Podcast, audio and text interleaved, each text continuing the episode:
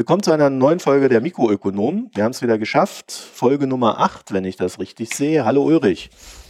Hallo Marco. Äh, womit fangen wir denn heute an? Wie wär's denn mit, mit alphabetisch hinten anfangen? Ich, ach so, weil der Winterkorn heißt mit W ja, hinten. VW reicht auch. VW, ja, ist auch weit hinten. Mittlerweile auch beim Dieselverkauf ganz weit hinten. Äh, die Staatsanwaltschaft ermittelt gegen den Herrn Winterkorn, ich glaube Martin Winterkorn heißt er. Und zwar wegen des Verdachts der Marktmanipulation. Mittlerweile wohl auch gegen äh, weitere Vorstandsmitglieder, wenn nicht gar den ganzen Vorstand von VW. Das habe ich jetzt noch nicht so richtig äh, äh, ganz verstanden bei den ganzen News. Aber sie ermitteln und ich finde, das ist ein sehr schönes Thema, an dem wir mal besprechen können, wie Finanzmarkt funktioniert weil diese Finanzmarktmanipulation, die man ihm hier vorwirft, oder diese Marktmanipulation, beruft sich darauf, dass er quasi einer, dass er sein Wissen nicht an den Markt weitergegeben hat, als er es hätte weitergeben müssen. Äh, das heißt, äh, er wusste, er hat irgendwann erfahren, äh, hier gibt es eine Abgasmanipulation und diese Abgasmanipulation ist eine für mein Unternehmen wesentliche Information. Das kostet einen Haufen Geld, also es hat einen großen Einfluss auf den Wert des Unternehmens. Oder einen, einen wesentlichen nennt man es, was auch immer das dann heißt. Da kannst du dich dann über die Prozentzahlen streiten. Fünf bis zehn Prozent. So, dann, wenn er das weiß, dass das passiert, also dass es diese News gibt, muss er die sofort an die Öffentlichkeit geben. Das Einzige, was sie machen können äh, in, so, in so einem Vorstand, ist zu sagen, ja, wir sind uns bei der News noch nicht so sicher. Also wenn du zum Beispiel ein einen Abgasskandal vermutest, aber noch nicht sicher bist über die technischen Einzelheiten, dann kannst du im Vorstand und im Aufsichtsrat einen Beschluss treffen und sagen, ja, wir haben da eine Vermutung, die müssen wir überprüfen, wir stellen uns von der Meldepflicht frei. Und muss dazu aber sagen, bis da und dahin ist es geklärt. Also du kannst, was weiß ich, zwei Wochen machen, vielleicht auch drei. Es ist recht beschränkt. So, das Ganze wird dann zu den Akten gegeben, äh, unterschrieben und vorgehalten, wird vorgehalten für eventuelle Anfragen der BaFin. Ja, so, was wird Winterkorn vorgeworfen? Marktmanipulation. Kommt wie folgt zustande. Er hat es halt irgendwann gewusst und dann entweder sofort gesagt oder nicht sofort gesagt. Und da man sich ja darüber streitet, wann der Herr Winterkorn was wann gewusst hat, ist der Verdacht, dass, wenn er es zum Beispiel im Januar schon wusste und es dann erst im November rauskommt, dass er dann was verschwiegen hatte, was er eigentlich hätte melden müssen. Das heißt, es ist ein sehr schematischer Vorgang, äh, der sehr erwartbar war und der uns eigentlich überhaupt nicht weiterbringt. Aber es hat alle sehr beschäftigt. Gibt es denn da keine Regel, dass äh, ein Unternehmen eine Nachricht nicht äh, veröffentlichen muss, wenn es äh, dem Unternehmen, also wenn eine vorzeitige Veröffentlichung dem Unternehmen massiv höheren Schaden zufügen würde. Gibt es da eine Ausnahme? Weil bei VW war es ja so, dass sie sich in Amerika versucht haben, außergerichtlich zu einigen. Und ähm, auch wenn man die Fakten alle nicht kennt, ist VW wohl sehr lange davon ausgegangen, dass es eine relativ preiswerte Einigung geben könnte. Also irgendwie im, weiß nicht, nenne jetzt mal eine Zahl, 600, 700 Millionen. Das ist nicht wenig Geld, aber halt viel, viel weniger als VW jetzt zurückstellen musste. Ähm, gäbe es unter diesem Gesichtspunkt eine Ausnahmeregel, dass die sagen, äh, wenn wir das jetzt alles öffentlich machen, dann wird die Nummer halt unfassbar teuer. Wir gehen aber davon aus, dass wir uns mit den US-Behörden einigen können und ähm, dann wird der Schaden deutlich geringer ausfallen und deshalb ähm, veröffentlichen wir jetzt nichts. Hm. Ja, dann hätten sie dafür eine Drohverlustrückstellung machen müssen, dann könnten sie glaubhaft ja, dann versichern. Ist es auch wieder rück. Aber dann ist es auch öffentlich wieder, oder? Ja, aber du musst Klar, nicht, du musst nicht definieren, wovor, wofür du die Drohverlustrückstellung machst. Ah, okay. Also du kannst halt sagen, äh, wir haben da einen Fall, der von dem gehen, wir gehen davon aus, dass der uns so und so viel kostet. Mehr sagen wir dazu nicht. Oder du ja, gehst noch nicht mal so weit in die Tiefe. Ja, aber da gehst du doch, kannst du auch nicht machen. Also der VW stellt dann da irgendwie 10 Milliarden für zurück und sagt nicht ja, wofür. Wenn, wenn, ja, eben, äh, genau. Also wenn du 10 Milliarden zurückstellst, äh, dann, dann ist es Quatsch, weil da musst du melden. Weil bei 600 Millionen, das war jetzt dein erstes Beispiel, hätten sie sicherlich nicht melden müssen, was sie da genau für ein Problem haben. Das heißt, äh, also ich kann dazu nur sagen, dass sehr viel von dem, was wir gerade an aktienrechtlichen Geschichten erleben, gerade was so diese Meldepflichten betrifft, die ja in den letzten Jahren sehr vielen Änderungen unterliegen, äh, unterlagen, äh, durch die Finanzkrise, aber auch vorher schon. Äh, da gibt es keine wirklich hundertprozentig klare Rechtsauslegung, die uns vorliegt, sondern das wird gerade alles, mit jedem Fall lernen wir neu hinzu, wie die Gerichte das auslegen. Hm. Und äh, dadurch kann ich dir die Frage auch nicht beantworten. Ja, ich habe so ein paar Fälle, so ein bisschen allgemeiner in der Öffentlichkeit ist das gekommen, als die äh, Dortmund-Geschichte mit dem Hummels jetzt zuletzt war. Ne? Das, da werden ja auch die Verträge immer ausgekaspert und ja, da äh, streuen die Berater der Spieler ja auch permanent vorher irgendwelche äh, Wechselgerüchte und äh, Interesse, den Verein zu wechseln, um mal zu gucken, wer sich dann so meldet. Und ähm, ja, da war die Nummer mit Hummels und Bayern München auch schon relativ konkret. Dortmund hat aber nie was gemeldet. Also der Verein ist ja auch börsennotiert mhm. und äh, da ist auch jedes Mal die Diskussion, wann muss Dortmund das melden, was müssen die melden und äh, die bewegen sich da auch permanent in so einer Grauzone, wenn die Spieler ja, ist es auch, wechseln absolut. möchte. Ja, oder die einen verpflichten wollen. Jedes Mal äh, steht die Bildzeitung und all und Kicker und so immer mit den ganzen Gerüchten voll und äh, ja, wenn die dann äh, Realität werden, fragt man sich auch immer, haben die das jetzt nicht zwei Wochen zu spät gemeldet oder ne? war das jetzt Also eigentlich ist es so, dass wenn, dass wenn an den, also ist es so, dass wenn an den Gerüchten etwas dran ist, müssen Sie es melden. Wenn an den Gerüchten nichts dran ist, müssen Sie sich dazu auch nicht äußern. Ja. Also das ist, äh, wie das genau im Einzelfall rechtlich dann behandelt wird, dafür haben wir noch keine Rechtsprechung mein, meines Wissens nach. Äh, wir wissen nur, dass es vom Gesetzgeber so vorgesehen ist, dass wenn, wenn ein Gerücht vorhanden ist, das der Realität entspricht, dann muss es dazu sofort eine Meldung geben weil es ja dann mhm. äh, quasi öffentlich ist, wie auch immer es dazu kam. Und wie das dann bei diesen ganzen Fußballgeschichten äh, gehandhabt wird. Also ich habe bei Dortmund den Eindruck, äh, dass sie eher was veröffentlichen, als nichts zu veröffentlichen. Ja, auch mit diesem anderen Typen da, der dann ja irgendwie scheiß ad hoc gemeint hat. Äh, obwohl er ja dann trotzdem zu Bayern München Ja, ja das, war der, das war ja der Hummels. Der das Ach, das war der, das ja. Ja, ja, das war genau der Fall. Ja, das haben sie doch vorher schon äh, rausgehauen, dann hat er sich beschwert und eine Woche später ist er zu Bayern München gewechselt.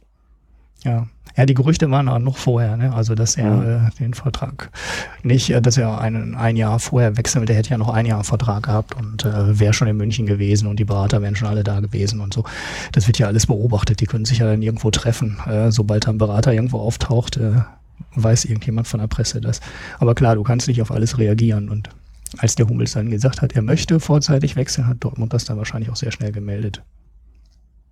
Ja, also am Ende ist es wahrscheinlich eine Einschätzung, äh, wie man selber denkt, wie hoch die Wahrscheinlichkeit ist. Also, ja. dass man einfach sagt, okay, also wir gehen jetzt davon aus, den nicht mehr halten zu können. Und deswegen gab es vielleicht doch die Beschwerde. Ne? Hinterher, kann man, hinterher kann man diese Sachen ja auch immer mehr deuten. Er hatte vielleicht einfach diese Spekulation von Dortmund mehr Geld zu bekommen, ähm, die dann nicht, nicht äh, funktioniert hat. Also vielleicht wollte ja. er einfach bleiben, äh, hat aber dann nicht das Geld dafür bekommen und Bayern hat ihn einfach rausgekauft und er hat dann in dem Moment scheiß ad hoc gesagt, äh, weil ihm da bewusst geworden ist, dass er sich verkalkuliert hat und vielleicht von, von, von sich aus gerne in Dortmund hätte bleiben wollen. Mhm. Also ja, ich, die Frage ist auch immer, wie viel so ein Spieler ja. überhaupt da Kontrolle hat über das, was mit ihm passiert, wenn die da mal verhandeln. Ne? Ja, wenn die, die Berater, die verdienen ja nur daran, dass Spieler wechseln und äh, da möglichst viel Geld fließt und äh, ja. ja das ist eh. Ähm, Kriegen die kein Geld, wenn er seinen Vertrag verlängert? Ja, dann unter Umständen auch, aber ähm, Ablösesumme ist natürlich immer noch, noch besser mhm. und noch toller. Ja, wahrscheinlich es gibt ja Fußballer, die haben ein ganzes Heer von Beratern um sich rumlaufen. Der schlimmste Beispiel in der Bundesliga ist wahrscheinlich Robert Lewandowski, äh, wo mir mal in Dortmund auch gesagt hat, ich wünsche viel Spaß, äh, wenn der in äh, München ist, aber äh, die Berater willst du nicht haben. Der, äh, da ist keine Ruhe. In jedem Sommer geht das los, dass der wieder woanders hin wechseln will und äh, da wirst du bescheuert mit. Und er war dann am Ende froh, dass der Lewandowski gegangen ist. Sagte, jetzt haben wir endlich Ruhe. Ach gut, dann okay. kam die Sache mit dem Hummels und er war doch nicht Ruhe. Gut, äh, also ich glaube, das Thema, da steckt wenig drin, auch, auch, wenn das immer gleich wieder so hochgejazzt wird, aber äh, man, man kann daraus erstmal nicht schließen, weil du immer in solchen Fällen darüber streitest, wann ist was passiert. Das hast du auch in der Politik. Und wann hätte man melden müssen und wann nicht? Und dann kommt natürlich tatsächlich noch die Überlegung rein, schadet es dem Unternehmen, wenn wir jetzt melden? Und äh, du kannst davon ausgehen, wenn am Ende steht, dass VW versucht hat, etwas zu vertuschen, dann haben sie automatisch auch äh, gegen die Meldepflichten verstoßen. Also das eine ergibt sich dann immer auch aus dem anderen. So, dazu passend äh, wird es ab 3. Juli eine Änderung der Finanzmarkt, ach mein Gott, wie heißt denn der Scheiß, Marktmanipulationsrichtlinie geben. Und ab 3. Juli werden die äh, Freiverkehrswerte auch einer strengeren Regulierung unterliegen. Das heißt, sie müssen Insiderlisten führen. Wer ist zu welchem Projekt ein Insider? Und wie ich gelernt habe, gibt es keinen permanenten Insider in einem Unternehmen. Das heißt, äh, Insiderlisten werden immer projektbezogen erstellt, weil auch der Vorstand, der äh, potenziell ein permanenter Insider ist, wäre kein permanenter Insider, wenn der Aufsichtsrat zum Beispiel sich zusammensetzen würde, um zu beraten, ob der Vorstand entlassen wird, ohne dem Vorstand davon in Kenntnis zu setzen. also so ein Blödsinn muss man dann also auch aufpassen. So, und dann muss man so eine Insiderlisten führen und äh, die in, als Unternehmen die Insider informieren und die Insider wiederum auch darüber informieren, dass die Anverwandten informiert werden müssen und äh, dann auch Insider sind. Also 14-jährige Tochter wären Insider. Heimliche Geliebte wären Insider. Mancher tut sich da etwas schwer aufgrund seiner persönlichen Privatsphäre, die er da verletzt sieht. Und wir wissen auch nicht, wie die Gerichte das am Ende alles ausdeuten werden. Das heißt, da wird es auch noch ein paar schöne Gerichtsverfahren geben. Das Zweite, was die Unternehmen machen müssen, äh, sie müssen diese Insider-Deals melden, und zwar innerhalb von drei Tagen, nachdem das passiert ist. Das heißt, heute passiert ist und drei Werktage später, eins, zwei, drei, morgen, übermorgen, über übermorgen, äh, muss dann die Meldung draußen sein. Und zwar muss der Insider das dem Unternehmen in der Zeit gemeldet haben und das Unternehmen muss es veröffentlicht haben. Das Ganze wird dann bei der BaFin hinterlegt und auf der Website des Unternehmens. Und das dritte, die Unternehmen sind ad hoc pflichtig im Freiverkehr. Das ist äh, auch eine ganz große Neuerung. Das heißt, wenn irgendwas Wesentliches passiert, wir hatten das gerade, dann muss das gemeldet werden. So, das sind die Neuerungen. Das klingt nach einer ziemlichen Verschärfung der Regularien zum bisherigen. Naja, das wär, hätte ich jetzt gefragt. Äh, wer geht denn dann überhaupt noch in den Freiverkehr? Dann kann ich ja direkt in den regulierten Handel, in den normalen gesetzlich geregelt. Ja, nee, da hast du noch ein paar mehr Pflichten. Ja. Also es gibt noch ein paar mehr Pflichten im regulierten Markt, aber nachdem ich mir das angeschaut habe, bin ich, also es ist zum einen so, Deutschland in diesen Finanzmarktgeschichten ist immer in der Auslegung sehr, na sagen wir mal, ambitioniert. Das heißt also, sie sind immer mit am schärfsten.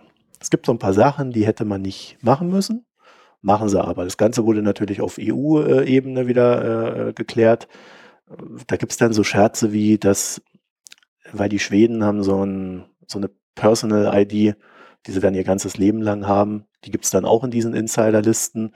Da aber in Deutschland sowas nicht existiert und irgendwie der Personalausweis oder Reisepass kein wirkliches Äquivalent ist, auch deine Steuernummer, Steuer-ID ist nicht so ein richtiges Äquivalent oder Sozialversicherungsnummer, gibt es das in Deutschland dann wieder nicht.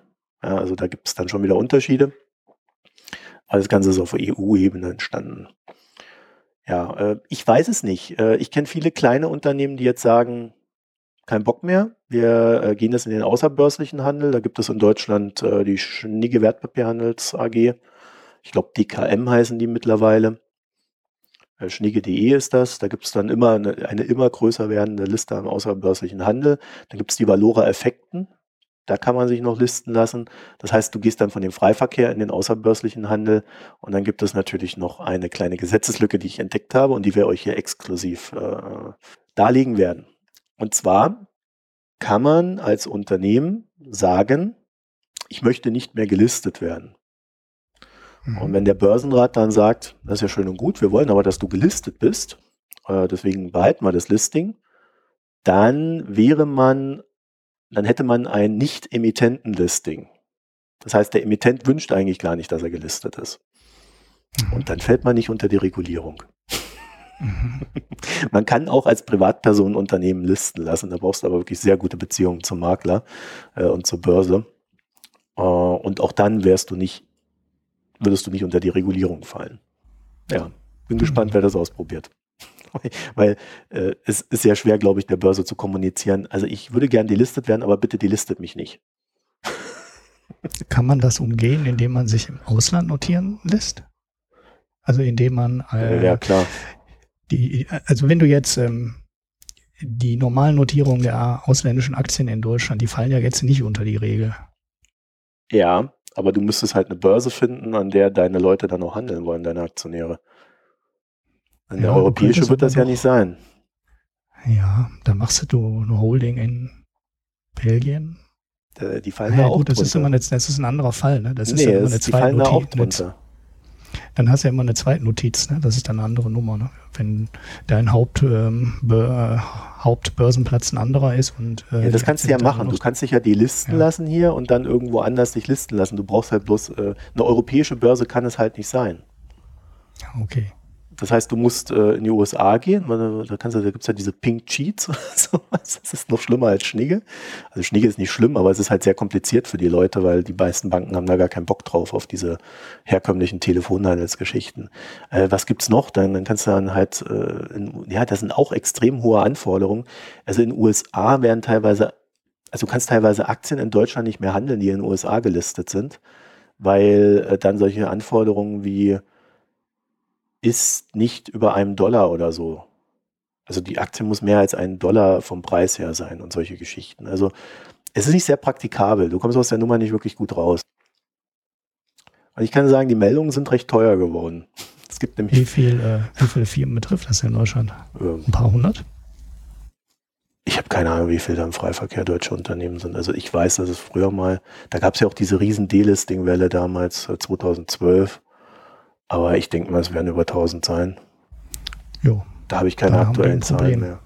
Ja, die müssen ja. halt alle das machen. Ne? Viele lassen sich, wie gesagt, äh, äh, also viele von denen, die ich kenne, sagen jetzt, okay, wir gehen zu Schnigge. Äh, einige sagen, äh, wir, wir bleiben und äh, setzen das um, aber es kostet halt Geld. Also, es gibt zwei Anbieter in dem Markt. Der eine verlangt, ähm, der eine verlangt, wie war das? 1000 Euro pauschal plus Mehrwertsteuer und der andere ist ferner liefen, also ist richtig teuer. Ja, so viel zu dem Thema. Das ist mehr so informativ. Es passiert was in Deutschland im Sinne der, und nicht nur in Deutschland, in Europa, im Sinne der Finanzmarktregulierung. Ja, und der ganze Graumarktbereich wird natürlich wieder nicht äh, weiter unter Kontrolle genommen oder in, in den Radar, was ins Visier genommen, sagt man, glaube ich. Ähm. Und davon senken die Deutschen ja gerne ihr Geld bei irgendwelchen obskuren Anbietern, die äh, Metallbarren golden anmalen und den Leuten dann erzählen, das wäre alles pures Gold. Und äh, da läuft ja gerade wieder so ein Prozess, ich glaube in Berlin oder irgendwo, wo dann, naja, auch mit dem glänzenden Gold den Anlegern wieder glänzende Gewinne versprochen wurden und am Ende dann rauskam, äh, die Barren, die die da immer schön zeigen, das ist gar kein Gold. Das sieht nur so aus. und äh, naja, also die haben dann sich dann ein paar Jahre ein schönes Leben davon gemacht und danach war das Geld dann weg irgendwie ist der Deutsche, scheint für so Nummern ziemlich anfällig zu sein. Ja, Dieser also Graumarkt ist, schreibt jeden Tag neue Geschichten, wo dann irgendwer irgendwas ja. wieder pleite gegangen ist und das eigentlich nur ein großer Betrug war. Ja, äh, das funktioniert über Zinsen. Also du kannst den Deutschen alles verkaufen, wenn du draufschreibst, dass sie dadurch einen hohen Zinsertrag bekommen. Das ist ein ja, ganz faszinierendes Ding. Ja, Steuersparen, das ist das andere. Ähm, also ich sag's mal so, wenn wir eine Niedrigzinsphase haben, ja, äh, und euch jemand 6% Zinsen verspricht, dann, dann kann das eigentlich nur unseriös sein. Es ist, es gibt diesen Zinssatz nicht äh, risikolos. Das Risiko ist sehr hoch in so einer Zinsniedrigphase. Äh, Bei 6% schon geht das los. Das heißt, man kann eigentlich anhand der Höhe des Zinses ablesen, wie risikoreich das ist. Und wenn das Unternehmen dann auch noch aus Düsseldorf kommt, der Hochburg des grauen Marktes in Deutschland, dann ist es eigentlich ein sehr guter Indikator, dass man da kein Geld reinwerfen sollte. Ja, das ist natürlich, das gilt jetzt nicht für alle Unternehmen, aber das ist so eine Richtschnur. Hohe Zinsen und äh, Düsseldorf. Wenn man, wenn man den Anlegern, den Privatanlegern in Deutschland eine Sache beibringen sollte, die man eigentlich in der Schule schon lernen sollte, dann ist das dieses, äh, wie heißt es, äh, Rend nee, Rendite-Dreieck heißt das nicht, wie heißt denn das? Dieses Dreieck der Geldanlage, keine Ahnung, Fachbegriff nicht drauf. Aber du hast auf einer Ecke des Dreiecks hast du halt äh, Liquidität stehen, an einer Ecke des Dreiecks hast du äh, Rendite stehen Und an der anderen Ecke des Dreiecks hast du, ähm, was hatte ich jetzt, äh, Liquidität, Rendite und Sicherheit. So, und dann kannst du jede Anlage in dieses Dreieck reinmalen, aber du wirst nie ähm, alle drei Sachen gleichzeitig bekommen. Also Geht Google nicht. sagt, das heißt Rendite-Dreieck. Rendite-Dreieck, okay, war der erste, erste Begriff, den ich und geraten hatte, richtig. Rendite, ähm, Risiko, Liquidität. Genau. Und du kriegst halt nie alle drei. Das geht nicht. Gibt's nicht. Und wenn dir jemand verspricht, dass irgendwas äh, sicher ist, hohe Zinsen abwirft und äh, jeden Tag wieder in Bargeld zu verwandeln ist, das gibt's nicht. Entweder hast du wirkliches äh, Bargeld, dann, dann hast du halt keine Rendite. Oder irgendwas gibt Rendite, aber dann kommst du halt nicht dran. Oder und oder muss hohes Risiko fahren. Und da kannst du jede Anlage anmalen. Und wenn dir einer, egal wer, alles auf einen Schlag verspricht, gibt's das nicht. Dann lügt er. Ja. Punkt. Mehr müsste man den Leuten gar nicht beibringen, dann wäre dieser ganze Graumarkt tot. So, warum wir über all das reden, äh, der Wellenreiter, das ist ein Börsenbrief, der kostet irgendwie so 200 Euro im Jahr, glaube ich. Und der, der macht extrem viel Statistik. Also wer auf Finanzmarktstatistik steht, der, der kann sich da austoben in dem Ding. Und äh, die haben so eine Kolumne, die ist, äh, die kommt einmal wöchentlich und dann nimmt er dann immer so verschiedene Themen äh, auseinander, die ihn interessieren. Ich werde die dann auch in den, in den Show Notes verlinken. Und äh, diese oder letzte Woche hat er sich drum gekümmert äh, über das Thema Geldentwertung. Ja, da hat er dann so schöne Zahlen, dass wenn man seit den 70ern äh, äh, oder was hat er hier? Ja, wenn man in den letzten 35 Jahren 100 Euro oder 100 D-Mark hatte, ja, das heißt ja irgendwann in Euro, er hat es in Euro umgerechnet. Also wenn man in den letzten 35 Jahren 100 D-Mark hatte, äh 100 Euro, jetzt sage ich selber noch falsch, dann, und nichts damit gemacht hat, sondern es einfach nur hat liegen lassen, dann ist man durch die äh, Inflation, hätte man dann heute quasi noch 47 Euro. Das ist natürlich so eine Rechnung, die dient nur der Veranschaulichung, weil du kriegst auch, wenn du dein Geld irgendwo liegen lässt, ja im Regelfall Zinsen darauf. Momentan gerade nicht, aber im Regelfall kriegst du immer noch ein paar Zinsen, sodass äh, der Verlust nicht ganz so krass wäre. Und er stellt dann dem gegenüber aber äh, Immobilien, Einkommen aus Arbeit, Renten, Tagesgeld, Aktien, Anleihen. Naja, und äh, seit 2010 hat man halt mit Aktien am besten abgeschnitten ist ein sehr kurzer Zeitraum, den er da gemacht hat. Wenn du den erweiterst, äh, dann sehen Immobilien wesentlich besser aus. Äh, Anleihen würden wahrscheinlich, äh, das ist der zweitmal, äh, zweithöchste mit 17,6 Prozent reale Rendite. Ähm, sehen momentan ganz gut aus in dem Zeitraum, werden aber über einen längeren Zeitraum würden die natürlich schlechter aussehen. Weil momentan sind halt an, gefließt das Geld einfach in Anleihen. Ja, da ist ja der große, die große Bubble gerade. Ja, dann Immobilien 13,3 Prozent seit 2010 und so weiter. Ich verlinke das. Das ist wichtig, weil er, er hat natürlich einen Punkt, äh, den man daraus ziehen kann. Geld liegen zu lassen ist eigentlich keine Option. Die Leute sagen immer, ja, ich will mich nicht mit Börse beschäftigen, ich will mich nicht mit Immobilien beschäftigen. Das ist mir ethisch, ist das alles. Bäh, bäh, bäh. Ja, ethisch geht man halt zugrunde bei der Geschichte. Auf der anderen Seite kann man natürlich sein Geld auch ethisch anlegen, wenn man das möchte. Da muss man sich nur wesentlich mehr Mühe machen und die Rendite ist vielleicht kleiner. Also, ich fand das einen wirklich guten Hinweis darauf, warum es Finanzmärkte gibt, äh, warum wir sie brauchen und äh, wie dieses Gesamtsystem so ein bisschen funktioniert, kriegt man da auch so durch den durch die Hintertüren auch so ein bisschen mit. Deswegen lest euch das mal durch. Und du hast dein Geld natürlich auch schon längst in Aktien angelegt, oder? Ja, so, sofern ich welches habe, habe ich das natürlich langfristig in Aktien angelegt, ja. Nicht in Bitcoin. Nein, ich habe nichts in Bitcoin und auch nichts in Ethers oder äh, was es da so was? gibt. Was? In, in Ethers. Das ist doch was jetzt ist das, das denn? Ding. Ja, das ist, äh, hm, wie soll man sagen? Wie spricht Bitcoin. man das aus? Da muss mir jetzt musst du mir mal. Ja, wie, wie der Äther, nur auf Englisch halt. Ether. Ich versuche gerade ein TH man ja, ich kann das auch nicht. Ich habe schon auf Twitter ähm, gelesen, dass sich mancher über unser Englisch belustigt. Wir müssen einfach mit dem Dialekt leben. Ich meine, so ist das im Leben. Ja, so, wenn, das ist übrigens ein sehr deutsches. Wenn gehört hat, wie ja. er auf der Bühne Englisch spricht, dann muss man auch äh, keine Skrupel mehr haben, ein äh, deutsch klingendes Englisch zu sprechen. Ja, das, das ist, machen auch nur Deutsche sowas. Das hast du, wenn du in den USA bist oder so, hast du das nicht. Das ist ganz komisch. Aber gut, weiter. Also, Ether oder so. Also Ethereum ist so eine Art Ethereum. Bitcoin äh, Advanced. Ähm, das basiert wie Bitcoins auch auf der Blockchain. Die Blockchain ist, na, wie erklärt man es kurz, eine verteilte, kryptografisch abgesicherte Datenbank. Ähm, da stehen irgendwelche Daten drin. Im Fall von Bitcoin steht drin, ich sag's mal ganz einfach, wem gerade welche Bitcoins gehören. So, und damit ist halt sichergestellt, dass je, ähm, jeder Bitcoin in, zu jedem Zeitpunkt nur einem Benutzer gehört. Und die, diese kryptografische Absicherung ähm, ist dann halt dafür da, äh, diese Transaktion, also Bitcoin geht von User A zu User B, ähm, abzusichern und nur wenn das äh, die kryptografische Absicherung dann beendet ist, äh, wird das in die Blockchain eingetragen. So, und damit äh, stellt es für äh, Bitcoin und die Währung die grundsätzliche Funktionalität sicher. Es ist ja wichtig, dass äh, Geld nicht kopiert werden kann oder vervielfältigt werden kann. Mhm. Und es muss eben auch sicher immer auf einem Konto oder in einem Portemonnaie stecken. Ähm, und das macht halt die Blockchain hinter Bitcoin. Bei Ethereum sind die jetzt hingegangen und haben diese Blockchain benutzt, aber haben gesagt, dass darauf nicht nur ähm, Bitcoins gehandelt werden können, sondern sie haben es erweitert. Die nennen das ganze Ding dann Smart Contract das heißt äh, also intelligenter oder smarter Vertrag. Und du kannst selber definieren, äh, unter welchen Bedingungen was in der Bitcoin, in der Blockchain dahinter gespeichert wird. So, damit kannst du theoretisch, ähm, ja, also du kannst als einfachstes kannst du natürlich eine Währung implementieren. Dann bist du so weit wie Bitcoin.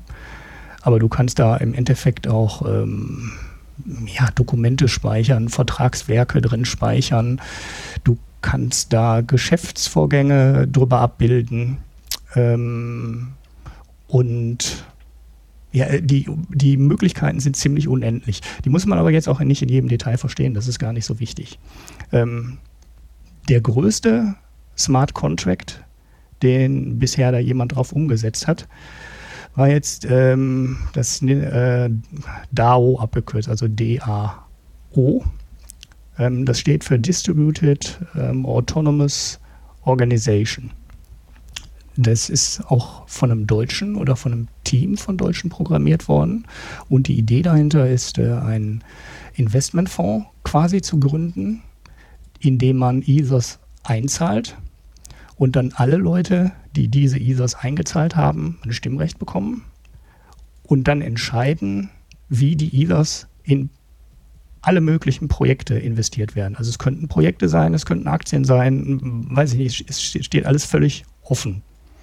Die Idee von ähm, ist, geht in Richtung Ether, also die möchten halt äh, Geschäftsmodelle auf Basis von Ethereum vorwiegend finanzieren. Es ist aber nirgendwo definiert, dass es so sein muss. Die könnten theoretisch da alles mitkaufen. Ähm, so, dieses, äh, in dieses Teil sind 140, 150, 160, ich habe woanders auch 250 Millionen gelesen, ähm, eingezahlt worden. Also in ISOs umgerechnet. Wieder ähm, musste natürlich dann in Euro umrechnen. In ISOs kann ja keiner da was mit, keiner da was mit anfangen. Mhm. So, jetzt ist jemand hingegangen. Also diese äh, Verträge, diese Smart Contracts sind genauso wie die Blockchain transparent. Also man, das, äh, die sind nicht geheim oder ähm, jeder sieht die. Ja, irgendwie versteckt oder so die, zu jedem Zeitpunkt kann jeder die Sachen sehen. Also du kannst äh, in der Blockchain jederzeit sehen, äh, welche Daten da drin gespeichert sind.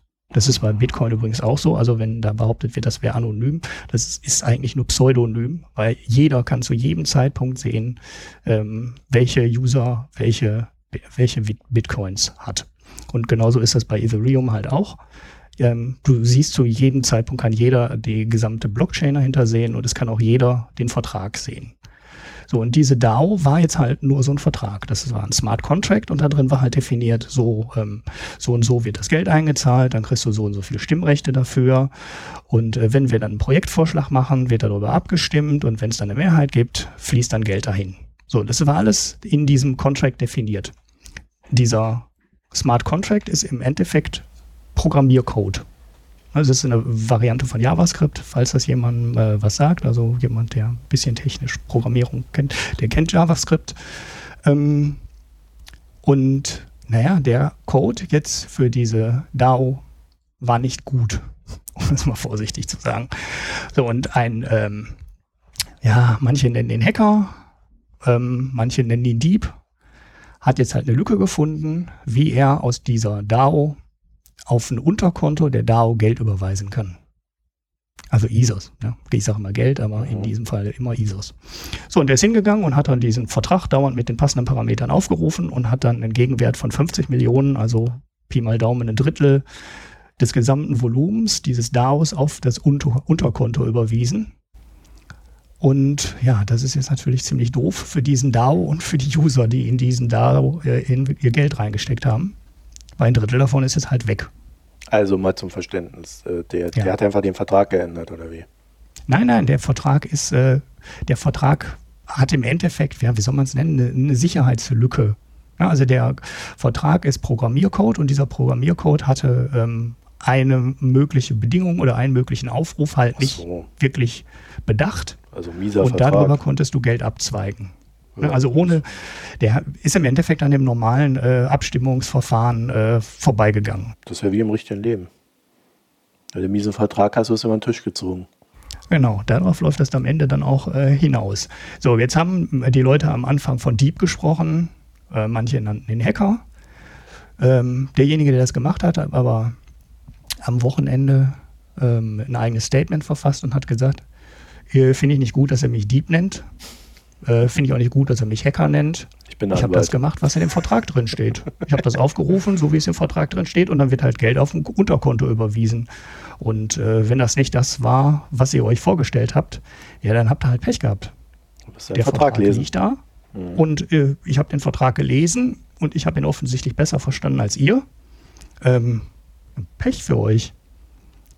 So, und das, äh, ähm, also eins muss ich noch sagen, die Ethereum-Leute selber haben jetzt vorgeschlagen, ähm, quasi eine geupdatete Version von Ethereum herzustellen, die die Auszahlung von diesem Unterkonto, auf dem jetzt die 50 Millionen Gegenwert liegen, zu verhindern.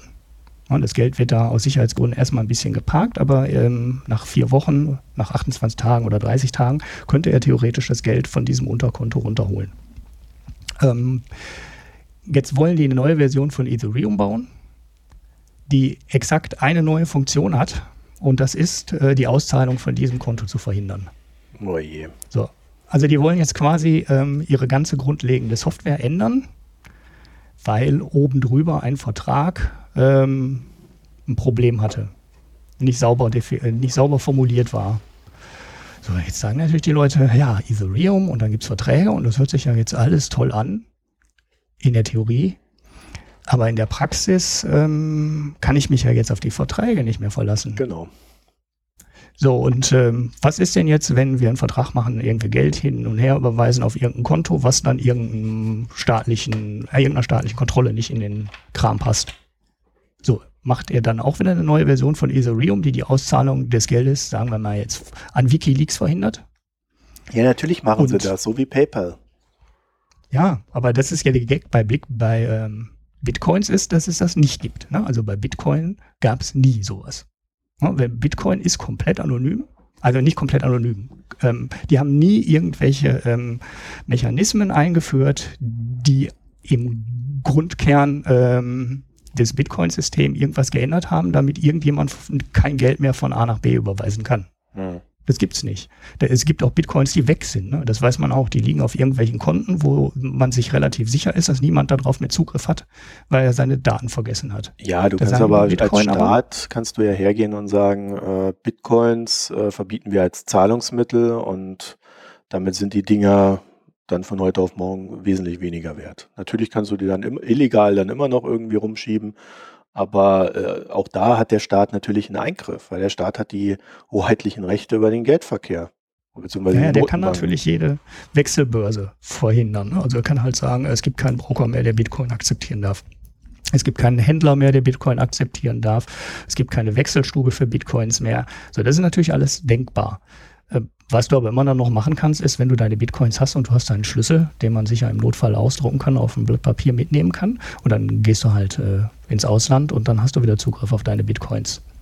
wenn es in dem Land nicht auch verboten ist. Ne? Aber solange es ein Land gibt, was äh, das erlaubt, kommst du an deine Bitcoins ran.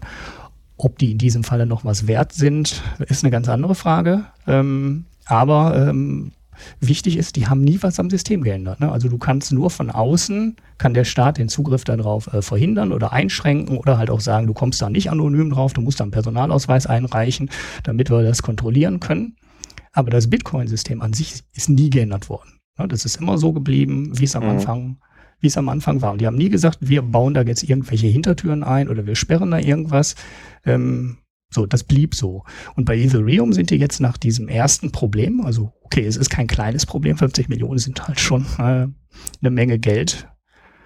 Und dann gehen die direkt hin und ändern ihr System. Und da sagen jetzt natürlich alle, die sagen, ja, wir müssen uns darauf verlassen können. Und äh, was nützt uns das System, wenn ihr jederzeit da an dem System hinten rumschraubt und dann immer wieder irgendwelche Sonderlocken einbaut? Dann können wir uns darauf nicht verlassen. Und das finde ich in, in dem Sinne ganz interessant, ähm, dass die jetzt äh, schon darüber diskutieren, was mit dem Vertrag ist und ob denn ein Vertrag wirklich ein Vertrag ist, ob dieser Programmcode ähm, ja Ersatz für einen Vertragswert äh, sein kann.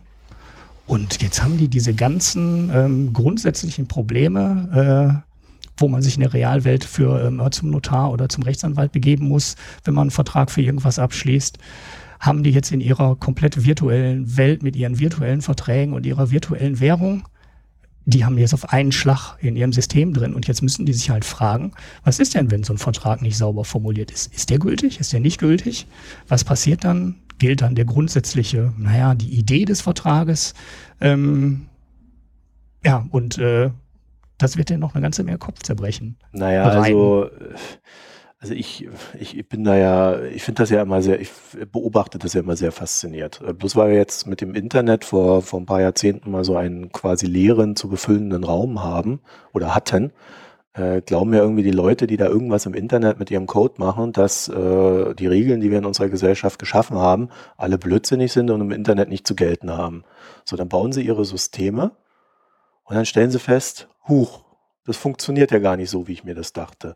Ja, weil es immer einen gibt, der versucht, äh, mit äh, das System zu seinem Vorteil zu nutzen. So, und, äh, was jetzt passiert, ist eigentlich genau das, was wir in der Realität haben. Wir haben in der Realität einen Rechtsstaat und wir haben Verträge, die, die vom Rechtsstaat geschützt sind und wer einen beschissenen Vertrag unterschreibt, ja, der hat halt das Problem. Und wenn die jetzt hergehen und äh, den Vertrag ändern, dann würde ich ja die interessante Frage finden, ob das äh, A welchem, welchem Rechtssystem unterliegt das? Also ich vermute mal, das ist wieder so eine US-Geschichte. Das heißt, das wäre dann das US-System. Und ich bin mir dann doch recht sicher, dass der Vertrag, der abgeschlossen wurde, dann schlichtweg eine Gültigkeit hat. Ja, gut, aber du kannst nicht, du kannst ihm nicht ausweichen. Gibt es ja in Verträgen auch, ne? Ist ja auch nicht jeder Vertrag gültig. Also ja, aber ein Vertrag ist nicht dann gültig, wenn oh, das sind ganz enge Bedingungen, unter denen ein Vertrag nicht gültig ist. Wenn du einfach äh, einen Vertrag unterschreibst, den dann jemand halt äh, zu deinen Ungunsten auslegst. Ich meine, die, die, die klassische Geschichte davon ist ja die von Facebook, wo einer unterschrieben hat, dass er wertlose Aktien oder so hat. Äh, ich habe das, ich habe nur den Film gesehen, äh, aber äh, ja, also habe mir das nie in der Tiefe angeschaut, was da passiert ist. Aber äh, so, so eine Sachen passieren, wenn du halt nicht liest, was ein Vertrag äh, äh, anrichtet und, und was für, für Probleme er hat. Aber du kommst, bloß weil du im Internet etwas machst, nicht aus dem Rechtssystem raus, innerhalb dessen du dich bewegst. Und, und äh, das heißt, der Vertrag, der dort äh, erstellt wurde, von wem auch immer, unterliegt der Rechtsgültigkeit äh, des Landes, in dem er erstellt wurde. Oder in dem die Plattform äh, ihren Rechtsstand hat. Also ich kenne diese Plattform jetzt nicht, deswegen kann ich es gerade nicht sagen. Ich vermute mal, es ist die USA oder irgendwas in der Karibik. Das wäre auch so ein Klassiker. Aber äh, du, du, kommst aus diesen Sachen nicht raus. So, und äh, wenn der Vertrag nicht an sich rechtswidrig ist, du hast mir jetzt keine Hinweise darauf gegeben, dass es sein könnte. Wir, ja, nee, der ist nicht rechtswidrig, der ist, ja, äh, ist halt nicht sauber formuliert. Ne? Ja, dann ist er gültig. Meine Behauptung ja. ist, dass, dass sie das nicht ändern dürfen. Schon deswegen nicht. Sie dürfen es rein rechtlich nicht. Ja, das, äh, ja, der Vertrag ist natürlich, äh, ja, was machen Sie jetzt? Also, nee, äh, Sie haben keine Wahl. Der Vertrag ist gültig. Und wenn der Vertrag gültig ist, können Sie nicht einfach hergehen und den Vertrag äh, nicht gültig werden lassen. das ja. ist eine Illusion zu glauben, dass du ein eigenes Rechtssystem aufbauen kannst. Das geht nicht. Das funktioniert so nicht. Ja klar, du kannst dir eine Insel kaufen und sagen, hier, aber das ist ja so ein, so ein neoliberales Gedankengebilde, dass die großen Firmen sich auf irgendwelchen Inseln ihren eigenen Rechtsstaat aufbauen und dann, ich glaube, bei Google war das mal äh, eine Zeit lang in der Diskussion und dann dort äh, irgendwelche ihre, ihre eigenen Sachen machen. Ja, aber für uns, die wir halt hier in Deutschland sitzen äh, und, und Deutsches und, und aus Deutschland heraus arbeiten, gelten halt die deutschen Gesetze. Das müssen wir uns irgendwie alles immer wieder neu erarbeiten und neu auch erkämpfen, teilweise, dass sie dann umgesetzt werden, weil es dann wieder so europäische Regeln gibt, wo du natürlich auch aus Nordirland heraus äh, mit weniger äh, Schutz äh, irgendwelche Datengeschichten machen kannst. Aber grundsätzlich gelten die Regeln, die wir haben. Ich verstehe immer nicht, warum das keiner von diesen Jungs versteht, die so eine Dinger bauen. Ja, die, die sind äh, sehr technikgetrieben. Ne? Also du, du merkst ja schon, Du, du merkst, äh, die, die, glauben halt, dass Technik quasi alle Probleme löst. Ja, das mag ja sein, dass sie Probleme löst, aber äh, du, du kommst nicht aus ja, dem System ja raus, in dem du dich befindest. Ja. aber sie löst ja auch im System nicht. Also dass äh, Pro, äh, Code Lücken haben kann und ähm, ja, ähm, ja, ein Update behebt die Lücke nicht. Die Frage ist ja auch immer, ist ein schlechter Vertrag oder wenn ich einen Vertrag unterzeichne, der zu meinen Ungunsten ausgelegt wird, also mich, ich kenne den Vertrag ja jetzt auch leider nicht. Äh, äh, vielleicht kannst du mir da nochmal den Link schicken. Die interessante Frage wäre ja, ist er jetzt verpflichtet, äh, dann das Geld zu investieren? Weil ich kann mir ja nicht vorstellen, dass der Vertrag auch noch so schlecht geschrieben sein sollte, dass äh, er das Geld einfach nehmen kann. Ja, doch, das ist wohl das, was droht. Also das ist wohl das, äh, die, der einzige Sicherheitsmechanismus, der noch greift, ist, äh, dass das Geld erst äh, nach einer Sperrfrist weiter überwiesen werden kann. So, und das gibt denen jetzt die äh, Möglichkeit, also den Ethereum-Leuten die Möglichkeit, ähm, das über diesen super üblen Hack, dieses Konto sperren wir jetzt äh, zur Auszahlung, ähm, noch fixen können, sonst wäre das Geld nämlich schon weg. Ähm, aber sonst äh, gibt es jetzt keine Einschränkung mehr, da muss keiner mehr drüber abstimmen, nichts. Das war halt. Nee, aber ähm, ist das Geld dann weg oder muss er investieren? Nee, nee, Weil es ist, ja ein Investmentfonds. Da kann er machen, was er will. Ja, also nenn es, von mir aus kann er es ja investieren, dann investiert er es bei sich selber. Ja, naja, aber das wäre ja meine Frage. Kann ja nur, aber das war ja die Frage, kann er nur darüber genau. verfügen oder kann er dieses Geld dann haben? Weil da sehe ich dann schon, weil wenn er, äh, also ich kann mir, also da kann ich mir schon vorstellen, dass der Vertrag ungültig sein könnte, wenn, wenn äh, er einfach das Geld rausnehmen kann und, und damit ja, abhauen, das weil das ist, also sowas geht, geht nicht. Naja, der sagt halt geht, weil so sah der Vertrag aus. Ja, das glaube ich. Sagt er. Ja. Ich sag ja, aber was, weil, ähm, wie der Fall ausgeht, ich habe keine mhm. Ahnung. Ne? Weil er sagt halt, ich bin kein Dieb und ich bin nicht mal Hacker, ich habe das gemacht, was im Vertrag steht. So, das ist natürlich die super technologische Sicht, ne? Ist auch alles in Ordnung. Ich habe doch nur gemacht, was im Vertrag steht. Ähm, was ich daran nur ganz interessant finde, ist jetzt, wie schnell diese ganzen juristischen Realweltprobleme, also die juristischen Probleme, die man in der Realwelt hat, ähm, jetzt in dieser total virtualisierten Ethereum-Welt auch alle schlagartig da sind. Bang! Und jetzt haben die genau die Probleme. Jetzt müssen die nämlich halt gucken, wann ist ein Vertrag ein Vertrag und äh, was können wir machen, um die Verträge sicherer zu machen. Und jetzt muss die Dinger jemand interpretieren und sagen, ähm, ähm, ja, war der gültig oder war der nicht gültig? Ähm, ja, und äh, das finde ich schon ganz interessant, allein deswegen, weil da halt 150 Millionen investiert wurden in diese DAO. Und äh, die grundlegenden Probleme sind halt überhaupt nicht gelöst. Also das muss man sich jetzt auch mal aus Anlegersicht überlegen, ähm, in was die da Geld gesteckt haben. Also manche sagen, ja, Bitcoin, wie kann man denn da Geld hinüberweisen? Ihr seid ja total verrückt. Ähm, aber dieses Ethereum ist ja im Endeffekt noch äh, viel mächtiger dadurch, dass es diese äh, Smart Contracts gibt. Da kann man ja noch viel mehr mitmachen. Und deshalb ist das ganze System auch viel unverstandener. Ne? Das hat ja keiner durchdrungen komplett, wie man ja gerade merkt. Es ist nicht verstanden und nicht durchdrungen. Und trotzdem stecken die Leute da im Gegenwert von 150 Millionen Euro Geld rein. Finde ich schon sehr beeindruckend. Also ähm, ich würde da kein Geld rein investieren. Also Bitcoin ist jetzt eine Technologie, die ist, ja, wann wurde das gemacht? 2009? Ich bin mir nicht ganz sicher, aber die hat jetzt ein paar Jahre auf dem Buckel und man weiß, was das Ding kann und man weiß, wo die Probleme stecken könnten, ne, dass man die halt irgendwann nicht mehr benutzen kann, weil die Staaten die Benutzung verhindern oder verbieten. So, dann ist das Geld halt wertlos. Aber ansonsten ähm, weiß ich halt, äh, was bei Bitcoin los ist und ich weiß, dass es funktioniert. Und da muss man jetzt auch keine so ganz so großen Sorgen haben, wenn man da ein bisschen Geld liegen hat. So, aber ähm, bei Ethereum, allein durch die Komplexität, die in diesem System steckt, hätte ich echt Bauchschmerzen, da Geld reinzustecken, weil das Projekt ist auch halt sehr jung und halt total unproven. Also das weiß ja keiner, was damit machbar ist und wo da mögliche Probleme stecken. Und da würde ich doch mein Geld nicht reinstecken. Also ich nicht. Ja, vor allen Dingen sieht man ja, dass äh, die, das Rechtssystem, was wir haben, so, so nervig das ja im Einzelfall auch immer sein mag, da sieht man ja dann schon, dass das ja, dass es einen Grund hat, warum das so ist. Ja, genau. Also es, es gibt einfach einen Grund, warum die Sachen so geregelt sind. Man kann ja natürlich immer darüber streiten, ist das sinnvoll? Brauchst du das in der Form wirklich? Wirklich? Äh, oftmals ist die Antwort dummerweise ja. also, man kann, man kommt da nicht raus.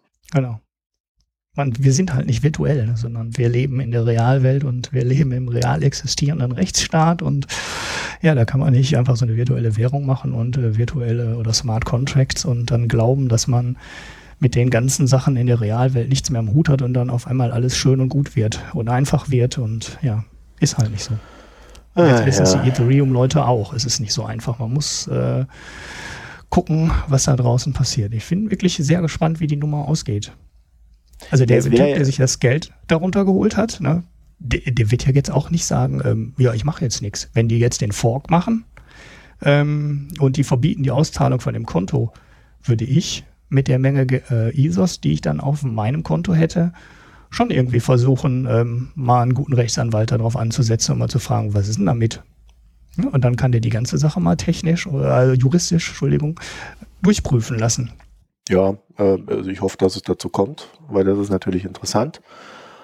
Äh, aber äh, ja, ich sehe, ich sehe nicht, dass, also ich kenne jetzt, wie gesagt, diesen Vertrag nicht, aber man muss schon davon ausgehen, dass die normalen Regeln da auch gelten. Ganz einfach.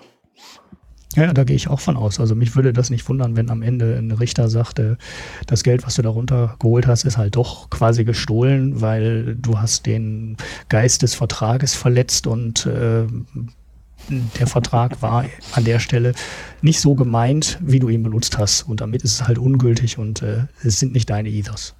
Ja. So, das wäre für mich der wahrscheinlichste Ausgang. Aber die Community ist jetzt natürlich, äh, also die Ethereum-Community ist natürlich total verwirrt und äh, Riesenunsicherheit und keiner weiß mehr, ob ein Vertrag jetzt gilt und wann nicht. Und äh, ja, was machen die beim Fork, was machen die, wenn die NSA oder irgendjemand drauf zugreifen will oder irgendwas sperren will, was passiert denn dann? So, und jetzt ist da halt, das ist keine schöne Situation für die, aber gut, ich gucke das, betrachte das auch alles nur von der Seitenlinie und bin froh, dass ich da keinen Cent investiert habe. Da kommen wir bestimmt nochmal drauf zurück. Also wenn, wenn sich da so ein Urteil äh, ausgibt, dann werden wir das sicherlich nochmal hier thematisieren, weil das, das kann man ja fast gar nicht liegen lassen. Die Frage ist ja dann auch, ob es dann spezielle Regeln für diese, ob es auf Dauer darauf hinausläuft, dass man spezielle Regeln für diese äh, Kryptowährungen hat oder ob man tatsächlich sagt, eigentlich ist unser Regelwerk ausreichend und man muss es dann halt nur auch auf äh, die Sachen umlegen, die wir, die wir, die wir jetzt neu haben. Ja, also ich denke mal eh, dass auf Dauer es nicht, ja, also dass es auf Dauer auf, darauf hinausläuft, dass die Kryptowährungen der staatlichen Kontrolle unterliegen werden. Ja, zumindest ist das ja, meine These zu dem ja. Thema, weil es ist, vor allen Dingen, wenn es zu groß wird, es ist ein zu großer Destabilisierungsfaktor auch für Finanzmärkte. Das hat ja auch noch keiner auf dem Schirm so richtig. Äh, und also ich kann mir nicht vorstellen, dass, dass man einfach so eine Währung nebenher wird aufbauen dürfen, ohne dass es eine Regulierung dazu gibt. Das, das zeigt auch die Erfahrung, das lassen die eigentlich nicht mit sich machen, die Institutionen. Gut, meine Güte, das ist ja ein Fall. Haben wir noch was? Es gab Och, so viel. Ne? Menge, ja, wir haben, wir haben diese Woche so viel. Wie viel haben wir denn auf der Kiste? 1,14, eine Viertelstunde, bestimmt eine Stunde jetzt. Vielleicht noch eine Sache. Ähm, du hast heute einen Link so reingesetzt, dass die SEC jetzt die erste Anti-HFT-Börse, HFT steht für High Frequency Trading, also den Sekundenhandel äh, ist, glaube ich, das deutsche Äquivalent oder das, äh, das, das sind quasi die Maschinen, die da traden. Also die erste Börse, die es geben soll, die sowas nicht zulässt.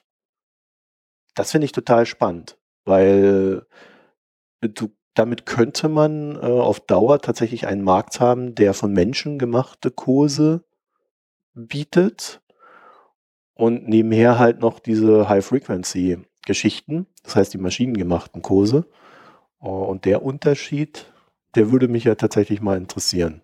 Ja, mich auch. Ich habe da heute interessanterweise zum allerersten Mal was von mitbekommen, ähm, was mich ein bisschen wundert, weil das wohl sehr lange in der Zulassungsphase war.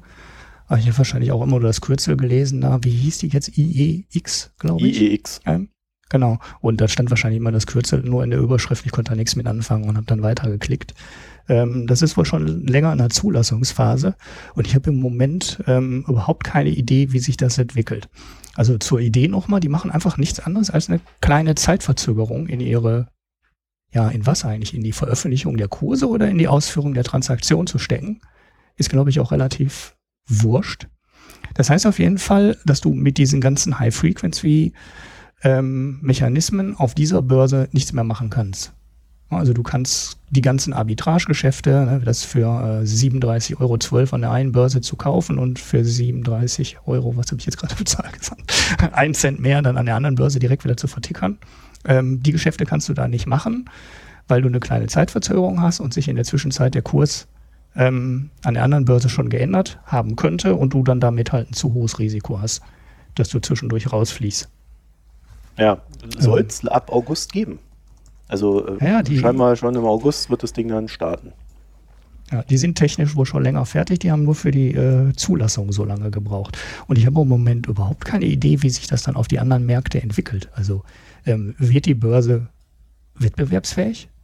Weil eigentlich in der ganzen High-Frequency-Trading-Welt, der ganzen Arbitrage-Welt, sagt man ja immer, dass diese ganzen automatischen ähm, Algorithmen dafür sorgen, dass die Kurse so gut sind. Also dass du überall ähm, mit minimalsten Spannen zwischen An- und Verkaufskurs quasi jede Aktie zu jedem Zeitpunkt handeln kannst. Also die Liquidität in den Märkten bei den großen Werten ist ja extrem. Das heißt, wenn du da 1000 oder 2000 oder 5000 Bayer-Aktien verkaufst, das juckt überhaupt keinen. Das Ding ist in Millisekunden durch das Geschäft und ähm, weil da halt Unmengen von Algorithmen hören und, äh, und jederzeit jeden Kurs ausführen. Also sie, sie, sie sind schon am Markt äh, und, und öffnen sich jetzt wohl und äh, äh haben bisher einen Marktanteil von 1,6 Prozent und das Ziel ist innerhalb von zwei Jahren 8 Prozent zu erreichen. Ja, und aber wenn, wenn diese Arbitrage-Geschichte ähm, oder diese Theorie stimmt, also komplett stimmt, heißt es ja, dass die Kurse dann an der IEX deutlich schlechter sein müssten. Also dann müsste es einen größeren Spread geben zwischen An- und Verkaufskurs. Und dann würde doch eigentlich keiner da handeln. Also ja. dann habe ich weniger Liquidität, ich bekomme potenziell schlechtere Kurse. Und äh, warum sollte ich da handeln? Also ich kann das auch überhaupt nicht, äh, tut mir jetzt ein bisschen leid für die Hörer, weil ich das überhaupt nicht erklären kann. Ich habe heute nur äh, gedacht, hä? So hochinteressante Idee und ich habe nicht den Hauch einer Ahnung, ähm, ob die Idee funktioniert oder äh, welche Auswirkungen die auf den Gesamtmarkt dann hat. Das könnte ja auch Auswirkungen auf den Gesamtmarkt haben, wenn auf einmal eine Börse ist, die langsam handelt. Also ist immer noch nicht langsam, es geht da nicht um eine Minute Verzögerung. Es geht nur darum, eine minimale Verzögerung einzubauen, sodass diese Millisekunden-Algorithmen weg sind.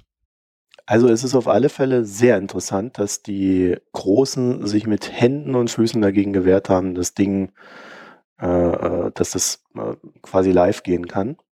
Ähm, ja, das, das finde ich, das ist sehr logisch. Bekommt. Ja, die verdienen ja Geld mit den ganzen High-Frequency-Tradern. Das ja, aber Sie könnten auch sagen, äh, der, der, der Zwang zum High-Frequency-Trading, der ist so groß und wir können das. Äh, was sollte es uns jucken, wenn jemand anders es nicht machen will? Ja. Das stimmt natürlich. Also, also haben wir jetzt die ich hatte, ne? Also ja. wir haben mehr Liquidität und wir haben die besseren Kurse. Was juckt uns das, wenn da jetzt ein lahmer Konkurrent kommt? Ja, also diese Überlegung, ne? so, das meintest du jetzt. Ja, also, also entweder, also ich habe mich da jetzt auch noch nicht groß reinarbeiten können, weil, weil ich das jetzt auch erst seit heute auf dem Schirm habe. Ähm, aber entweder übersehen wir hier etwas Entscheidendes äh, oder konnten es noch nicht sehen. Oder äh, das Ding ist eine sonderbare Nummer, weil äh, ich verstehe nicht, warum sie sich dagegen so wehren, weil das, das kann ihnen doch scheißegal sein. Äh, ob da jetzt noch ein Marktteilnehmer mehr ist, mein Gott. Ja, aber dass dann irgendwie die Nasdaq äh, sagt, dass sie die SEC verklagen will, wenn wenn wenn es die IEX äh, dann künftig gibt, also äh, da, da, da, denkt man sich ja schon, hä, was, was ist denn da los? Also irgend, irgend, irgendwas scheinen die zu machen, was bei denen irgendwelche Ängste weckt. Ähm, mhm. Also es ist so, meiner Beobachtung nach, ah, da können wir ja vielleicht, ich weiß nicht, ob wir jetzt noch die Zeit haben, da grundsätzlich drüber zu reden, aber äh, mehr Liquidität äh, sorgt nicht für automatisch bessere Märkte. Ja, es gibt eine Schwelle, an der Liquidität äh, nur noch dafür sorgt, dass Märkte schwankungsanfälliger sind. Weil äh, du hast in Märkten ja per se immer dieses Herdenverhalten. Ja, wenn es nach oben geht, geht es nach oben, weil es nach oben geht. Äh, oder etwas technischer ausgedrückt, je höher eine Bewertung, desto mehr Kredit kann ich auf dem meinen mein Bestand nehmen, desto höher kann ich die Märkte treiben damit. So, das findet bei den Großen statt. Deswegen, äh, je mehr Liquidität du hast, desto schwankungsanfälliger sind Märkte, weil, weil das, was nach oben funktioniert, funktioniert dann natürlich auch nach unten. Und wenn du dann diese, diese Algorithmen hast, die da wirken, die dann äh, einfach nur noch draufkloppen, weil sie raus müssen, raus wollen, ja, dann hast du diese sogenannten Flash-Crashs, äh, die da jetzt in den letzten Jahren immer wieder mal in der, in der Presse ja auch Aufmerksamkeit erregt haben. Aber ich glaube nicht, dass mehr Liquidität automatisch zu besseren Kursen führt. Im Gegenteil, sie, äh, meiner Beobachtung nach führen sie äh, zu mehr Problemen, äh, gerade wenn du dann Instrumente handelst, die eine reale Auswirkung auf das Leben haben. Klassisches Beispiel wäre Weizen.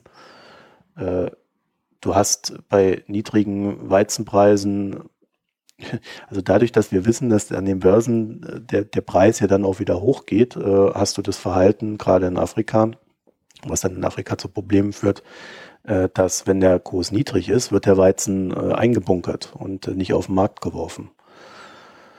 Das heißt, die warten dann darauf, dass die, ähm, dass die Preise wieder steigen und die Leute, die da äh, bei hohen Weizenpreisen sich den Weizen nicht leisten können, äh, haben dann nicht mehr davon, wenn der Weizenpreis niedrig ist. Also da, da gibt es schon Marktmechanismen, die schlichtweg nicht so funktionieren, wie man das glaubt oder wie es immer erzählt wird. Das muss man sich eigentlich wissenschaftlich immer in der Tiefe angucken. Und da müsste man dann auch eine Regulierung einführen, die Weizenhandel schlichtweg verbietet. Ja, wäre ich sofort dabei. Es gibt keinen Grund, Weizenhandel zu äh, betreiben. Was man braucht, sind Terminmärkte. Aber nicht, um auf ihn äh, diesen Handel zu machen, mit Geld, für Geld, der mit der Ware nichts mehr zu tun hat, sondern du brauchst die Terminmärkte, damit der Bauer seine äh, Waren absichern kann vom Preis her. Also die ursprüngliche Funktion die muss erhalten bleiben. Gleichzeitig das Trading muss raus. Ganz einfach. Ja. Äh, solche Geschichten, ja, dafür könnte so eine Börse vielleicht beitragen. Aber da, dafür muss sie erstmal einen grundsätzlichen Erfolg haben. Also das, ich, ich sehe das noch nicht so ganz. Aber das ist so eine der interessantesten Geschichten in dem Bereich, die da so stattfanden. Also da könnte der Kapitalismus ja vielleicht dafür sorgen, dass eine Korrektur dieses immer höheren Anteils an High-Frequency-Trading bei der Kursfindung, ja, dass da so eine Korrektur stattfindet. Ja. Sehr interessant, ob die Privatanleger die Börse annehmen. Also das könnte ja auch durchaus entscheidend sein, ne, dass da Leute bewusst ähm, sagen, naja gut, dann zahle ich halt zwei Cent mehr für meine Aktie, aber ich verhindere gleichzeitig, dass sich da die High-Frequency-Trader in New York an der Wall Street die Tasche voll machen und äh, dann zahle ich halt lieber zwei Cent mehr, hab der, das ist mir egal. Mhm. Hauptsache ich habe den garantierten Kurs und ähm, ich kann mir sicher sein, äh, dass mich da kein, äh, ja, kein Trader, kein High-Frequency-Trader über den Tisch zieht. Weil dieser ganze Markt riecht ja auch oft komisch. Also bei Goldman, es gibt ja immer die Gerüchte, dass die High-Frequency-Trader auf die Orderbücher der Banken Zugriff haben und quasi versuchen, aus dem Wissen über Orders, die irgendwo reinlaufen, ähm, an der Börse vorzukaufen. Und die Gerüchte kriegt man, glaube ich, auch nicht aus dem Markt. Ja, so, es gibt so, so ja Fälle im Devisenhandel, unter anderem bei einer großen deutschen Bank, deren Namen wir hier nicht nennen, ähm, wo ein Fall ja jetzt auch vor Gericht läuft in den USA, in dem ja genau das passiert ist, äh, oder nicht, nicht so, aber äh, in dem die Kundenorders hinter die eigenen Orders zurückgestellt worden sind. Genau, merkt ja auch keiner. Wenn man einen Cent mehr zahlt. Ja, und aus dem Handel Bildschirm. kommen dann zu solchen, wenn du dann so Händler fragst, äh, als Journalist, wenn du dann so Händler fragst, sagen die immer, ja, das weiß doch jeder, dass das so ist. Das ist doch überall so. Das kann ja auch gar nicht anders sein. so machen wir halt unser Geschäft. Ja, und äh, ja, also ich glaube, dass diese sogenannten Chinese Walls in den, in den Banken, dass die nicht sonderlich gut äh, funktionieren. Deswegen bin ich unter anderem ein Freund davon, dass es eben äh, keine, äh, ja, äh, wie, wie, wie, wie nennt man sie, diese großen Gemischtwarenbanken, immer so Universalbanken. Also, dass es diese Universalbanken gibt, davon bin ich auch kein Freund. Banken sollen Bankgeschäft machen und denen soll der Handel schlichtweg verboten werden. So, meine Meinung. Da wird man ja wohl noch sagen dürfen. Ja. Aber äh, also ich würde es schlichtweg verbieten. Es macht keinen Sinn. Es äh, erhöht das Risiko am Ende immer für die Kunden und für die Steuerzahler. So, und dann soll es halt die Investmentbanken geben, dann sollen die ihr Geschäft machen und das muss halt stark reguliert sein und dann hast du auch sehr viel Probleme, die du am Finanzmarkt hast, weg. Ja. Ja, man muss sich mal, was ich in dem Zusammenhang immer sehr interessant äh, finde, sind äh, die Gewinne von großen US-Investmentbanken im Eigenhandel, wie das ja so schön heißt bei den Banken. Und da siehst du halt äh, Goldman Sachs. Und bei Goldman Sachs waren es irgendwann mal 13, 14 Quartale hintereinander, wo die in jedem Quartal zuverlässig im Eigenhandel Geld verdient haben. Und wir wissen, die Märkte sind ziemlich effizient, ja, hocheffizient möglicherweise, wenn man sich die Spreads anguckt und die Liquidität anguckt. Und wir wissen eigentlich auch, es kann eigentlich keine Händler in diesen Märkten geben, die zuverlässig immer Quartal für Quartal Geld verdienen im Eigenhandel. Also man muss sich ja nur mal die großen Hedgefonds angucken. Da gibt es ja auch andere, die spielen in dem Markt mit und versuchen Geld zu verdienen. Und da schafft es auch keiner. Nee, es gibt Geldmarktgeschäfte, Geld mit denen du sicher Geld verdienst. Das gibt es schon. ja, aber das fällt doch nicht unter Eigenhandel. Allerdings, dann, ja doch, bei Goldman schon. Ähm, allerdings, äh, wenn du, also wenn man weiß, dass man eine Investmentbank hat, die äh, nicht nur so eine sicheren Geschäfte macht, sondern die spekuliert. Also und zwar richtig äh, aktiv spekuliert. Dann ist das ein sehr großer Hinweis darauf, dass da was nicht stimmt. In welcher Form auch immer. Also irgendwer wird da über den Tisch gezogen. Ja, ich, ich will das Goldman nicht unterstellen, ich weiß es nicht. Äh, ich weiß, dass es immer ein Mix ist bei den Investmentbanken aus sehr sicheren Geschäften, mit denen du halt deinen Schnitt machst. Ähm, und äh, Spekulation, die auch mal aufgefangen werden kann. Aber äh, über die Zeitschiene ist, das, ist es eine Leistung, sagen wir es doch mal so rum. Ohne es zu wissen, weil wir wissen ja auch nicht, was für Geschäfte die da treiben. Ja, manchmal ist es, man, man, man stellt sich das immer so spektakulär vor, was auch an diesen ganzen Filmen äh, liegt, aber das Geschäft ist, äh, ist nicht so spektakulär. Ja, du machst manchmal ziemlich stinklangweilige Sachen, äh, die aber halt eine verlässliche Einnahme bringen. Ja. Und dann, es liegt halt auch immer daran, wie, wie gut sind die Jungs, die da arbeiten. Ne? Äh, Goldman ist, weiß man ja zum Beispiel, äh, da arbeiten ja schon die, die äh, mehr Ahnung vom Geschäft haben, als die, die bei der Sparkasse arbeiten. Und ja, also so eine Strähne kann es schon auch mal geben. Ja, bei den Vergleichen gehe ich ja mit, aber ähm, ich denke immer im Vergleich zu Hedgefonds finde ich das dann doch überraschend. Nee, aber das ist der Unterschied. Das ist der Unterschied. Goldman ist eine Investmentbank und Hedgefonds sind per se auf Spekulationen ausgelegt. Man könnte es überspitzt formulieren sagen, Hedgefonds machen keine sicheren Geschäfte. also, die wollen immer eine hohe Rendite und entsprechend hoch ist das Risiko. Ja, dann gibt es natürlich so Spezialsachen wie die äh, Deregulierung hier in Deutschland, am, äh, wo dann die ganzen Immobilien aufgekauft worden sind äh, und dann äh, die, die Leute rausgepresst worden sind äh, und, und diesen Aufkauf von Grundschuld und so weiter. Das sind dann so Spezialgeschäfte, die äh, durch falsche politische Entscheidungen möglich wurden. Ähm, die gleichen Politiker stellen sich ja dann hin und sagen dann Heuschrecken, aber dass der Mist auf ihrem Ding gewachsen ist, das verschweigen sie dann immer. Aber äh, im Regelfall sind Hedgefonds hochspekulative Geschichten, deren Ziel nicht ist, also mittlerweile, früher war das ja auch mal anders. Ne? Es kommt ja eigentlich aus dem, aus dem Abhatchen. Also aus dem, aus dem Absichern von Geschäften. Da kommen ja die Hedgefonds ursprünglich her.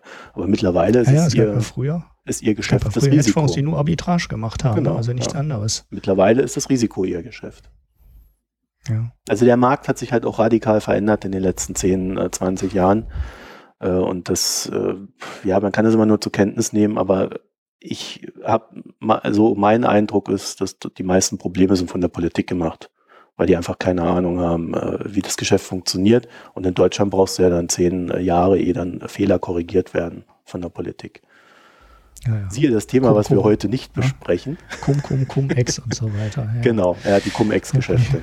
Wo es auch ewig dauerte, bis das Finanzministerium mal irgendwas gemacht hat und das auch erst, äh, ja, nachdem das mal so richtig an die Öffentlichkeit gebracht wurde, weil gewusst haben, haben die das auch schon ewig. Ist ja jetzt auch schön dokumentiert, ne? Das ist seit ja, es gab eine Finanzamtsmitarbeiterin, die von Anfang an gesagt hat, Jungs, da haben wir ein Problem. Sie hat aber selber nicht geahnt, dass es so exzessiv ausgenutzt wird. Ja. Also da fehlt vielleicht oftmals auch einfach die Vorstellung, aber wenn es ums Geld geht, äh, da sind die einfach gnadenlos. Ne? Natürlich. Naja, wenn du irgendwo 2% weniger Steuern zahlen musst, dann äh, wird der Firmensitz halt verlegt. Ja. Das muss man sich ja nur in Luxemburg angucken. Ja. Jetzt mit iTunes und so, das habe ich, glaube ich, gar nicht, den Link habe ich gar nicht da reingeworfen, aber ich meine, was war denn doch, es muss Apple gewesen sein. Die machen jetzt die Niederlassung in Luxemburg zu, weil es sich nicht mehr lohnt.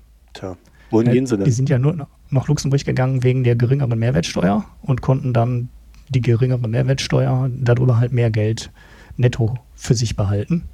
Und jetzt hat die EU die Mehrwertsteuerregel geändert und jetzt ähm, fällt beim Verkauf in Deutschland die deutsche Mehrwertsteuer an, also der deutsche Mehrwertsteuersatz an und also nicht der niedrige fast aus zwei Jahre lang, ne? muss man dazu sagen. Ja, ja und jetzt machen sie aber, ja. jetzt wird es halt der Verkauf über Luxemburg eingestellt. Ja, hat Amazon auch so gemacht. Machen auch jetzt ja, in Deutschland. Dann wird es halt über Irland abgewickelt oder also bei Apple wird es wahrscheinlich über Irland dann gemacht. Hm. Ja, also man merkt, äh, diese, diese scheinbar positiv anmutende Börse führt uns dazu, äh, dass wir Hoffnung gewinnen für die Finanzmarktregulierung. es gäbe, das ist ja ein Riesenfass, also da, da könnten wir wahrscheinlich zehn Folgen drüber machen und könnten immer wieder neue Stories auspacken. Äh, deswegen sollten wir jetzt aufpassen, dass wir da nicht äh, zu sehr reingehen. Ähm, da müssen wir uns mal überlegen, wie wir das Thema irgendwann mal aufbereiten. Machen wir Schluss für heute, oder? Also wir, jo. Wir, Deutlich über eine Stunde, ne? das reicht. Ja. Das, ist ja Fußball, ne? Weiß Ach so, Entschuldigung, ja, du musst ja gleich zum Fußball ne? wieder. Du bist schuld. Ja, ich habe ja Fußball heute schon untergebracht mit Dortmund. Ich bin ja sehr stolz auf mich. ich habe ja das Thema untergeschoben. Aber es gibt jetzt bestimmt um 9 Uhr noch ein Spiel, zu dem du jetzt ganz drin Ja, zwei. Zwei. Ach so, stimmt. Man guckt, ja, man guckt ja jetzt zwei Spiele auf einmal. Ja, ja, genau. Ich habe ja hier mein iPad auch laufen. Ne? Also jede Unkonzentriertheit kann ich entschuldigen. Gut, also äh, ich glaube, wir, wir können uns für die äh, positiven Bewertungen auf iTunes bedanken. Als die letzten reingeguckt haben, haben wir schon ganze acht gehabt. Sah sehr gut aus. Alle waren zufrieden mit uns.